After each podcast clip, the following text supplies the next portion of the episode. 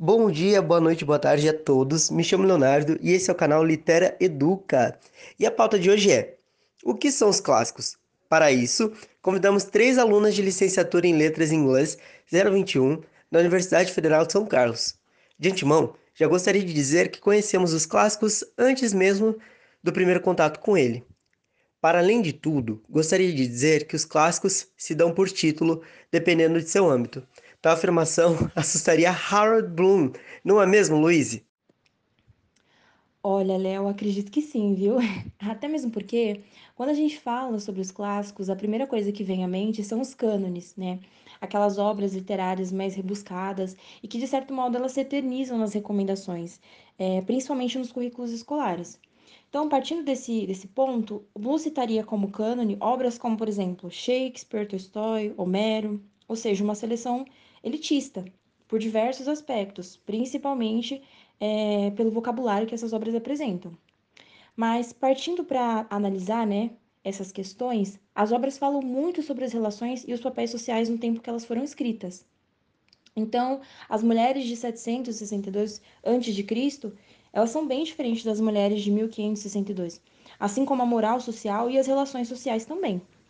Ou seja, ainda que alguns parâmetros literários sejam mantidos, a história pede essa ressignificação, né, Fê?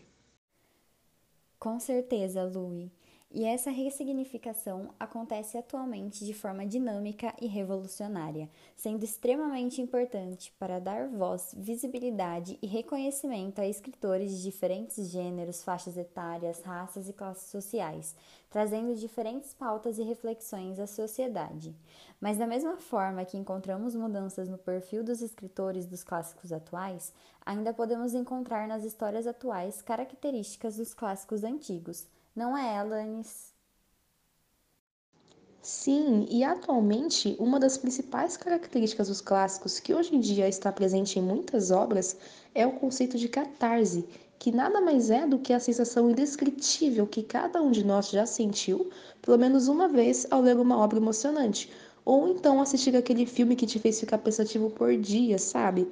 Esse termo foi criado por Aristóteles com a ideia da purificação do espírito humano, Inclusive, muitas obras contemporâneas foram inspiradas em lindos clássicos com essa ideia de provocar essa sensação no público, como a obra Alice no País das Maravilhas, de Lewis Carroll de 1865, que recentemente teve sua nova versão com foco na tecnologia e na computação gráfica. Bom, meninas, eu acredito que seja isso. Muito obrigado pela participação de vocês. Foi incrível. Eu espero que todos os ouvintes é, possam refletir sobre, né? Mas eu gostaria de deixar a pergunta: mas e aí, o que é um clássico para você? Após todas essas reflexões que fizemos aqui. Desde já eu agradeço, tchau, tchau e até mais.